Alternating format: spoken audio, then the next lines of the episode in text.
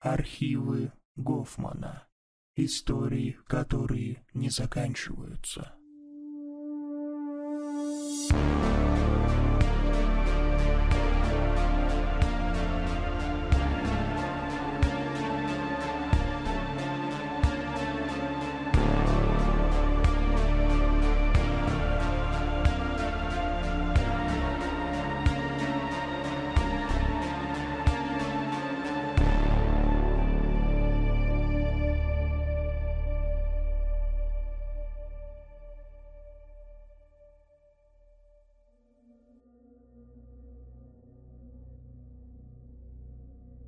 Пятница. Сколько радости в этом слове. В предвкушении грядущих выходных Кирилл возвращался домой с работы чуть ли не в припрыжку. Несколько дней назад он узнал о своем скором повышении зарплаты. На работу взяли двух новых админов, и теперь ему практически не надо было выходить на ночные дежурства. Он не мог уже вспомнить, когда в последний раз на него обрушивалось столько хороших новостей за один раз – Осознание этого настолько окрасило все в глазах парня, что ему все казалось таким же радостным и счастливым, как он сам. Ни хмурые лица людей в магазине, недовольное лицо продавщицы, ни ругательства, которыми были исписаны стены в подъезде в купе с запахом мочи в лифте, не могли испортить настроение Кириллу. Весело напевая под нос песню группы Ария, парень быстренько приготовил себе на ужин пельмени и с самым довольным видом уселся перед своим компьютером – в чем же была прелесть пятницы? Так это в том, что можно было засидеться перед монитором хоть до раннего утра следующего дня и не опасаться того, что проспишь работу. Собственно, именно что-то подобное Кирилл собирался провернуть в этот вечер. Парень поужинал за просмотром очередной серии теории Большого Взрыва. Потом пару часов поиграл, позалипал в интернете, снова поиграл, глянул серию Рика и Морти – когда он с затекшей задницей наконец поднялся с кресла, чтобы пройти на кухню за следующей банкой пива, на часах было уже пол первого ночи. Кирилл встал перед окном и отхлебнул немного пива, любуясь на мрачный вид ночных городских окраин. «Эх, прям как в университетские времена», — проговорил он. В сердце при этом шевельнулась тихая, затаенная грусть по беззаботным временам студенчества и бурной общажной жизни — Университет Кирилл закончил почти 10 лет назад. Переехав в Москву из Курска, до сих пор частенько вспоминал его, особенно одинокими ночами, когда понимал, что из всех его развлечений тех времен остался только компьютер. Кирилл по опыту знал, что если дать хандре затянуться, то ни о каком веселье уже не может быть и речи. Поэтому он поспешно стал решать, чем бы занять ночь дальше – на ум ему приходила порнушка с какой-нибудь отвязной сисястой красоткой, или же можно было залезть в дебри Даркнета в поисках какой-нибудь забавной мерзости. Когда он вернулся за компьютер, то уже решил, что для просмотра порно настроение не то, а вот посмотреть что-нибудь в глубинных секторах глобальной сети – идея что надо. Подключившись к нужному VPN, парень запустил Тор, не забывая отхлебывать пиво из банки. В голове уже шумело от выпитого, но Кирилл был уверен, что так просматривать тонну запретного материала будет гораздо легче. Просидел он так довольно долго. Парень просмотрел кучу сайтов, начиная с форумов с предложением различных наркотиков, заканчивая ресурсом с диким BDSM порно, просто жуткой категорией жесткости. Кирилл так до конца не понял, как именно он попал на страничку шоу енота Обормота.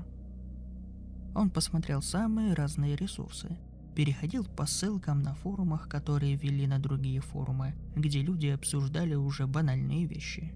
Именно на одном из них он и перешел на сайт, который настолько выбивался по своему виду от остальных, что Кирилл решил изучить его получше.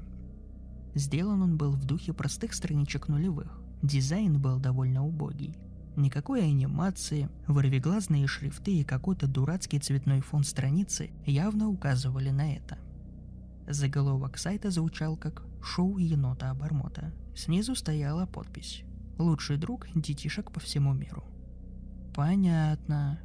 Педофил вонючий», – процедил Кирилл. Он решил посмотреть, что это за друг детишек такой, и с удивлением для себя обнаружил, что по сути тот состоял из двух страниц. На первой странице как раз и были эти вырвиглазные надписи – и там же жирным синим цветом выделялась текст-ссылка, которая вела на страницу с видеофайлами. Шевельнувшаяся была сначала неприязнь была побеждена любопытством и чувство легкомыслия от выпитого пива, и Кирилл решил таки посмотреть хотя бы один видеоролик.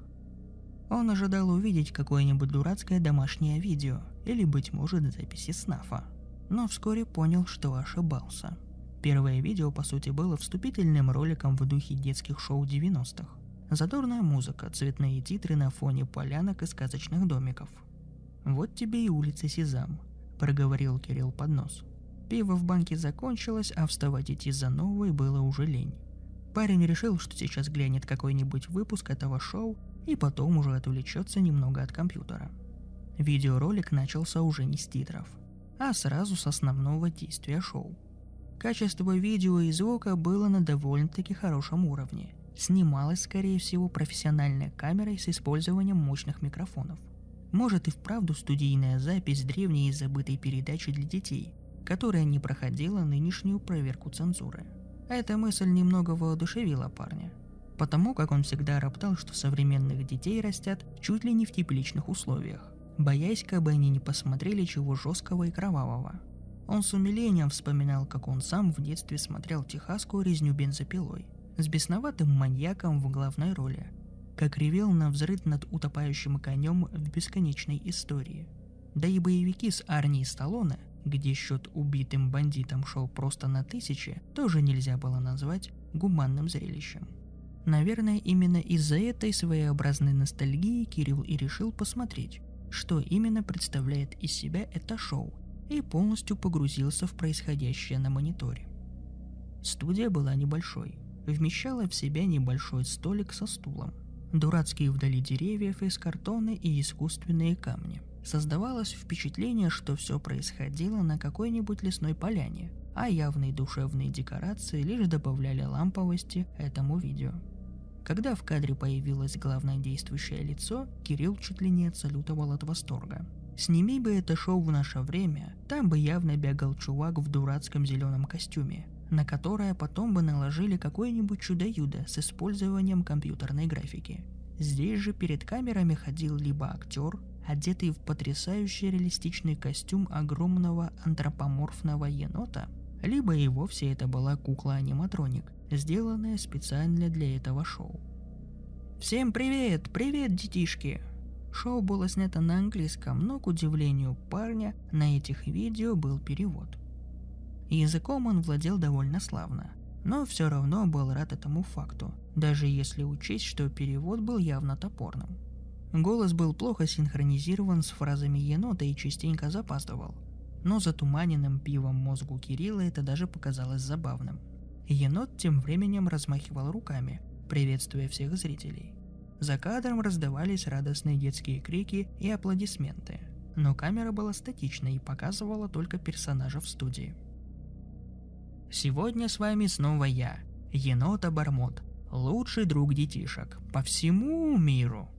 Раздался шквал аплодисментов, и енот радостно крутанул колесо, вызвав довольное хмыканье Кирилла – все же, скорее всего, это был актер под костюмом. Вряд ли аниматроник смог бы выкинуть такой фокус. Ох, как я сильно по вам всем соскучился, ребята. Вы даже себе не представляете. Но вот мы снова вместе. И можем начать наше самое лучшее шоу в мире. Шоу енота-обормота. Снова радостные крики, задорная музыка, под которую енот с пританцовыванием пошел к столу. Он присаживался за стол, и камера сделала зум в его сторону. Теперь задний план с импровизированными деревьями и поляной стал невидим. И Кирилл видел перед собой лишь стол с мохнатым ведущим шоу, сидящим за ним. Итак, дорогие мои друзья, сегодня у нас снова рубрика «Чтение писем от моих любимых зрителей». Вы все знаете, что это моя самая любимая рубрика, и я всегда с нетерпением жду новых писем от вас, ребята. Помните, енот-обормот всегда готов выслушать вас и помочь. После этих слов енот засунул руку куда-то под стол и достал листок бумаги. По нему он и начал читать. Здравствуйте, дорогой енот-обормот. Меня зовут Джеймс Салливан. Я всегда с нетерпением жду твоих новых выпусков. Я давно хотел тебе написать но никак не мог на это решиться. Мне 8 лет, и я учусь в школе города Остин. В школе мне не нравится, потому что у меня там проблемы с моими одноклассниками и другими детьми. Меня постоянно обзывают и обижают. Я иногда даже плачу дома под одеялом, пока никто не видит. Больше всех меня обижает противный Томас Гринвуд. Он учится на класс старше. Он большой, глупый и злой. Вчера он толкнул меня в лужу на глазах всей школы и не давал мне подняться, постоянно пиная меня ногами. Я ничего не смог с ним сделать, енот-обормот, потому что я слабый и у меня не очень крепкое здоровье. Пожалуйста, помоги мне как-нибудь. Мама меня не слушает и говорит, что я просто должен быть добрее к людям. Но как я могу быть добрым, если меня постоянно бьют? Мама говорит, что хороший христианин не должен злиться на своих обидчиков. Но я злюсь постоянно. Прошу, помоги мне. Моя надежда только на тебя, енот-обормот. Стоит заметить, что письмо задело даже Кирилла. Он сам всегда частенько оказывался мишенью для нападок в школе из-за своего лишнего веса и прыщей на лице. Поэтому история этого Джеймса Салливана из далекого Техаса тронула сердце парня, и он сам не заметил, как весь обратился вслух, ожидая, что же на это скажет енота-бормот. Реакция енота не заставила себя ждать. «Вот что я скажу тебе, дорогой Джеймс Салливан. То, что ты злишься в этой ситуации, это абсолютно нормально. Никто не имеет права так обижать другого человека, особенно пинать его ногами и толкать в лужу. Это просто вопиющее безобразие. Джеймс и я глубоко оскорблен тем, что учителя в твоей школе никак не занимаются такими вопросами. Я понимаю, что ты боишься, что из тебя не выйдет хорошего христианина из-за твоих мрачных мыслей. Но это не так, Джеймс. Ты просто маленький мальчик, который столкнулся со страшными жестокостями по отношению к себе. Ты ни в чем не виноват. Кирилл удовлетворительно кивнул. Вот это правильное шоу. Актер, прячась за маской добродушного и веселого енота, пытался помочь ребенку справиться с эмоциональной травмой из-за травли в школе, пытаясь объяснить ему, что это не с ним что-то не так, и что именно обидчик виноват в такой ситуации. Кирилл даже удивился, что это он никогда не слышал про такое годное шоу. «И знаешь, что должен сделать хороший человек в твоей ситуации, Джеймс?» – продолжил енот. Он должен найти крепкий камень и расколоть им башку этому проклятому Томасу Гринвуду. Надавить по его черепушке с такой силой, чтобы она раскололась как арбуз. Кем он вообще себя возомнил, этот мальчишка? Раз он решил, что может так безнаказанно издеваться и унижать моих любимых зрителей, то он жестоко ошибается. Бог хочет, чтобы Томас ответил за свои злодеяния. Джеймс, чтобы он понес заслуженное наказание за свои страшные грехи – если у твоей мамаши и учителей не хватает духу разобраться с этим мальчишкой, тогда енота Бормот сам займется этим делом. Джеймс, друг мой, не переживай. Я лично свяжусь с этим задирой и объясню, что его поведение в высшей степени недопустимо. Теперь енот совсем не выглядел веселым, и уж тем более добродушным. Голос его исказился от яростных криков, и Кириллу почудилось, что его глаза даже несколько раз сверкнули, пока он выкрикивал свою тираду. После зачитывания письма, енот, как ни в чем не бывало, рассказал парочку анекдотов, сплясал незамысловатый танец, и выпуск шоу закончился, оставив оторопевшего Кирилла сидеть перед монитором, раскрыв от удивления рот. Парень был настолько заворожен от выпитого, но все же то, что сейчас наговорил этот ведущий енот, явно было ненормальным. Теперь понятно, почему шоу неизвестно в широком прокате и почему ссылка на этот сайт лежит на форумах в Даркнете. Впрочем, это подогрело интерес Кирилла, и он с воодушевлением запустил следующий ролик. Действие происходило в той же студии, и ведущим был все тот же енот-обормот. На этот раз качество видео было чуть похуже. Порой на экране шла рябь, искажая изображение. Енот был одет в какой-то старомодный фраг и теперь изображал на сцене танец-чечетку – радостно приветствуя своих зрителей. Спустя несколько минут Кирилл понял, что это снова был выпуск с зачитыванием зрительских писем. «Здравствуй, дорогой енот-обормот. Про твою передачу мне рассказала моя подружка Патриция, и я решил тебе написать. Меня зовут Эмма, мне 9 лет, и я живу в Лондоне со своим папой и мамой. У меня все хорошо, В школе я получаю только хорошие оценки. Хожу на кружки пения и танцев. Занимаюсь плаванием. Моя мама работает домохозяйкой дома и всегда вкусно меня кормит. Я очень люблю ее. Мой папа работает в большом банке и приносит нам много денег. Мама говорит, что он любит меня, но папа постоянно уходит на свою работу, и мы с ним почти не видимся. Он говорит, что хочет заработать много денег, чтобы нам с мамой было хорошо. Но мне не нужны деньги. Мне нужно, чтобы мой папа был рядом и играл со мной, как папа Патриции. Он пропустил мое выступление на школьном спектакле, потому что он работал допоздна, и я плакала потом, сильно-сильно. Пожалуйста, помоги мне, енот-обормот. Я очень хочу играть со своим папой. Енот дочитал письмо, отложил его в сторону и посмотрел прямо в камеру. «Дорогая Эмма, я так рад, что ты решилась написать мне на передачу.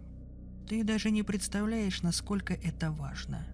Конечно, твой папа и сам не понимает, что дороже своей дочери у него ничего нет.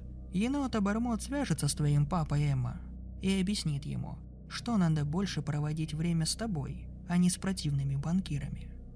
Кирилл ожидал новых гневных тират от енота, как в прошлом видео. Но на этот раз ничего не случилось, кроме ругательства в сторону банковских работников. Енот также начал рассказывать анекдоты, рассказал детям про пользу зарядки по утрам, и на этом шоу завершилось. Ну вот, никакого трэша. Даже как-то огорчился Кирилл. Он посмотрел еще несколько выпусков этого шоу и узнал, что не во всех из них енот-обормот зачитывает письма своих зрителей. В нескольких сериях он просто забавно танцевал и пел песни. Говорил детям, чтобы они чистили зубы по утрам и вечерам. Всегда съедали свой обед. Было несколько довольно странных эпизодов, на которые енот-обормот приносил какой-то непонятный камень с письмами и бегал вокруг него под стук барабанов.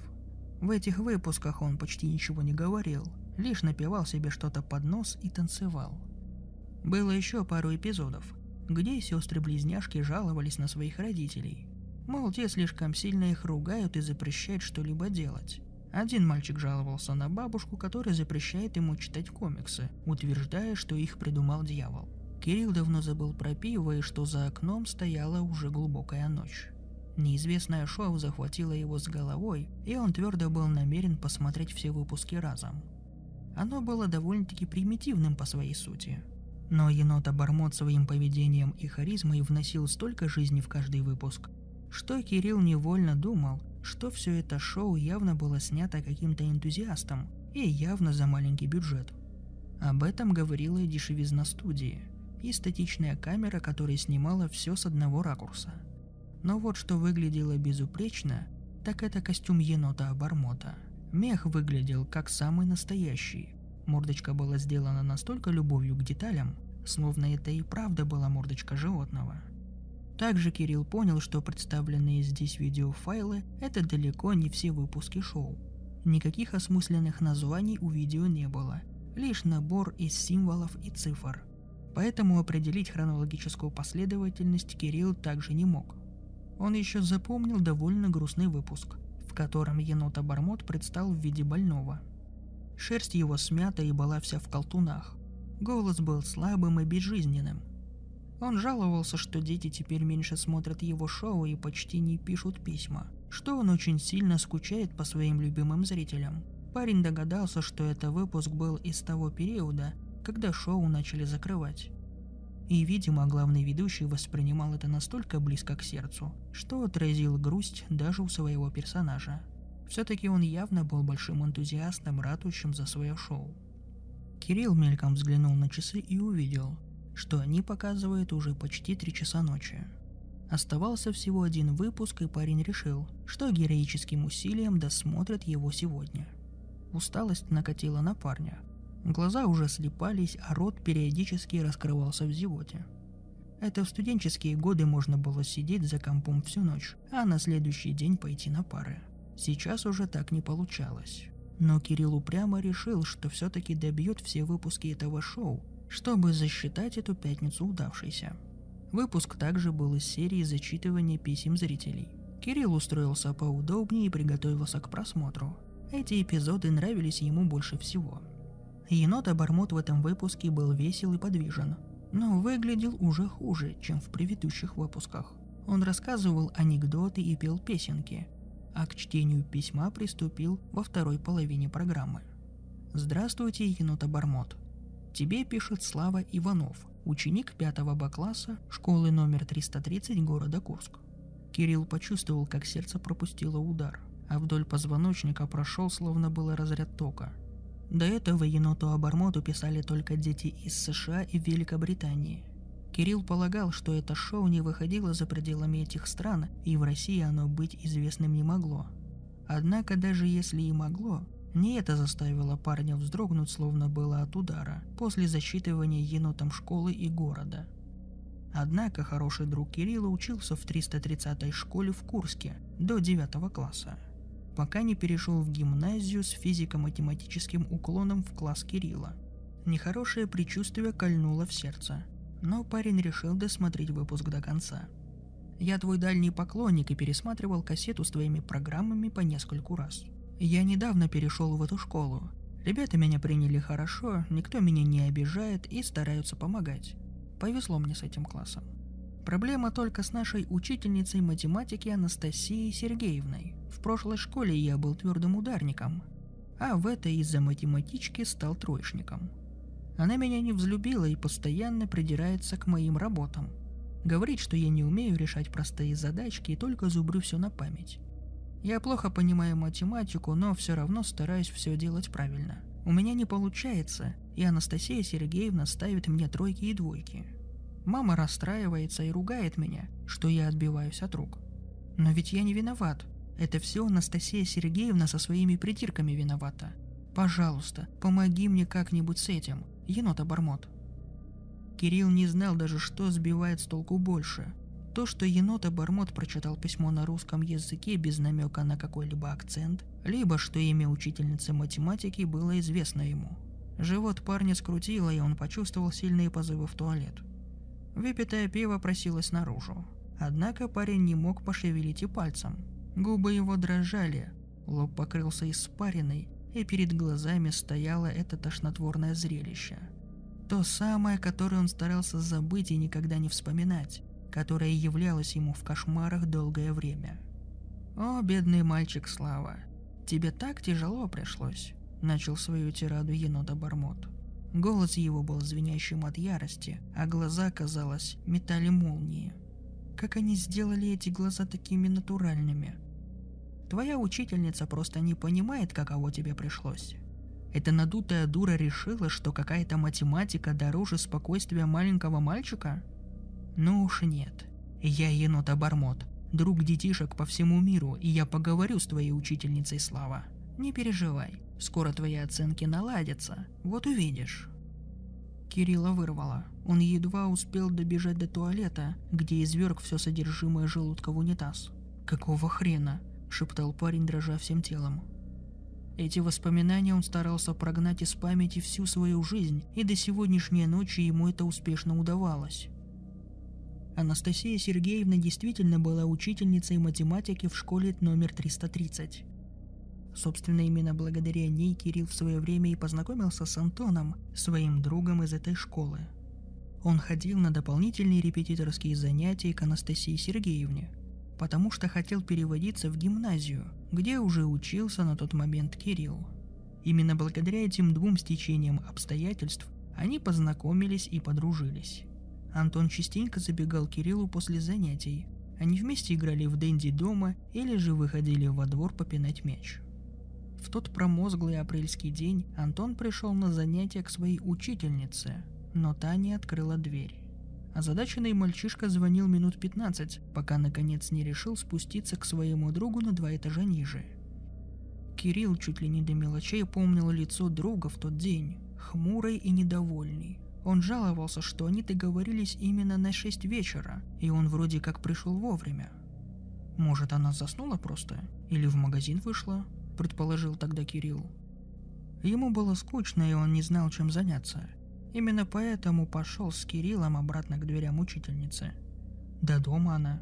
Я там шаги слышал, и к двери подходила она, но не открывала чего-то. Я звоню, звоню, а там она будто у двери постояла, а потом обратно в квартиру ушла. — говорил расстроенный друг, который не понимал, что происходит. Они услышали крик, когда до квартиры учительницы оставался один этаж. Это был даже не крик, а ужасный вопль, который разорвал тишину лестничного пролета. Отчаянный крик человека, которому было невыносимо больно. Потом, уже спустя долгие годы, он преследовал Кирилла в кошмарах, заставляя просыпаться и стучать зубы от страха в тишине своей комнаты. Мальчишки смогли достучаться до хозяйки соседней квартиры, пожилой женщины, которая сначала хотела отругать хулиганов за то, что они шумят в подъезде, пока они сбивчиво рассказывали ей о том, что слышали крики, а Анастасия Сергеевна не открывает дверь, пока старушка, невольно бубня, сходила за запасными ключами, которые ненависть зачем учительница оставила той. Крики уже стихли. Антоха ворвался в квартиру первым, громко выкрикивая имя своей учительницы. Кирилл всегда подозревал, что тот был тайно влюблен в молодую репетиторшу, хоть и всегда говорил, что теперь не ходит на их занятия. Кирилл побежал вслед за другом, оставив старушку-соседку позади, и когда он вбежал в гостиную, то наткнулся лишь на застывшего там друга. Сначала он не понял, чего Антон стоит как вкопанный, но спустя мгновение его взгляд упал на саму комнату – Весь пол был просто залит кровью. Ее было так много, что Кириллу даже не верилось, что из маленькой Анастасии Сергеевны может столько вытечь. Однако кровь была именно ее, потому что там же на полу лежало женское тело, почему-то укрытое белой простыней, на котором уже проступили красные пятна. Именно ноги женщины запомнились Кириллу больше всего. Ткань укрывала лишь верхнюю часть тела женщины, а вот ноги ее лежали на виду. Они были раскинуты в сторону, причем одна из них по таким неправильным углом, что сразу было ясно, что там перелом. Сейчас парень не был в этом уверен, но тогда ему показалось, что из-под кожи женщины выглядывал обломок кости. Самым жутким в этом было то, что ноги эти непроизвольно дергались и стучали по окровавленному полу. Кирилл стоял там и дрожал всем телом, не слышал он ни громких рыданий Антохи, который просто уселся на пол и начал выть как ненормальный, ни причитаний старушки, которая бросилась куда-то там звонить. Потом была полиция и врачи. Родители забрали к себе и Кирилла, и Зарионова Антона. Там его уже нашла мама, с которой он жил, и увезла домой. Пошли слухи о маньяке, который забрался в квартиру молодой учительницы, изнасиловал ее и жестоко убил – Слухи ходили всякие, и с каждым разом подробности становились все более кровавыми, так что в их правдивость верилось с трудом. Уже много лет спустя, учась в университете, Кирилл узнал подробности дела чуть получше. Женщину явно застали врасплох. Связали и заклеили рот, чтобы она не шумела. Ей изрезали все тело. Сломали руку и одну ногу. Жестоко изуродовали лицо, причем знакомый из полиции, у которого Кирилл все это узнал, утверждал, что все делалось словно бы в спешке. Словно бы преступник чувствовал, что скоро будет пойман, и надо поскорее избавиться от своей жертвы. Только одного Кирилл не понимал, если ей заклеили рот. Как она смогла кричать? Может, в какой-то момент она смогла освободиться от этих пут и пыталась так позвать на помощь. Спазмы в животе прошли, и Кирилл наконец смог справиться со своими чувствами. Вернувшись к компьютеру, он увидел, что видео уже завершилось, и теперь он просто смотрел на черный квадратик видеоплеера. Он молча сел в кресло и пересмотрел все эпизоды с зачитыванием писем, параллельно с этим активно ведя поиски с помощью Google. Легче всего было найти информацию про банкира из Лондона, Джеймса Гордона – который подвергся страшному нападению. Неизвестный напал на него поздно вечером на парковке банка, избив мужчину так сильно, что были нанесены непоправимые повреждения позвоночнику, из-за чего мужчина оказался частично парализован. В статьях сообщалось, что у мужчины была жена-домохозяйка Кэрол и маленькая дочь Эмми. Дочь, отец которой больше никогда не уйдет из дома на работу – с Джеймсом Стивенсоном пришлось повозиться. Однако спустя полчаса Кириллу все же удалось найти статью газеты из Остина, в которой сообщалось о том, что мальчик Томас Гринвуд был найден мертвым в озере недалеко от своего дома.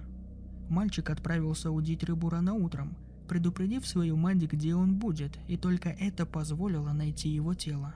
Мальчика явно утопили в озере, причем, судя по следам на земле, складывалось впечатление, словно бы его сначала толкнули в воду, а потом медленно сталкивали обратно при его попытках выбраться.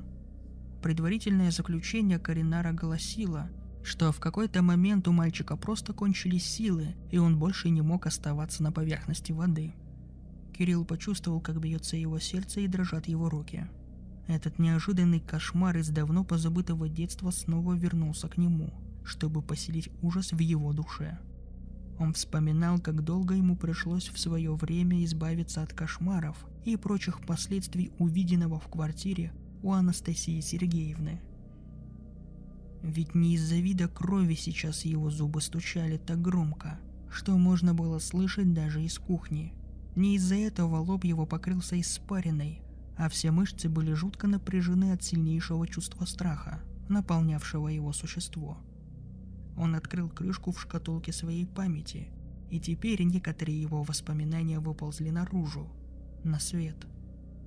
Антон говорил, что когда он звонил, слышал шаги внутри квартиры, словно бы кто-то ходил там и даже подходил к двери. Теперь он вспомнил, что стоя там, в квартире молодой учительницы, и с ужасом глядя на труп женщины, он приметил еще одну вещь.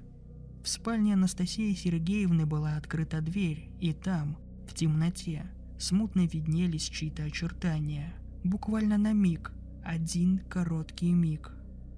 Кириллу тогда показалось, что в комнате блеснули чьи-то глаза.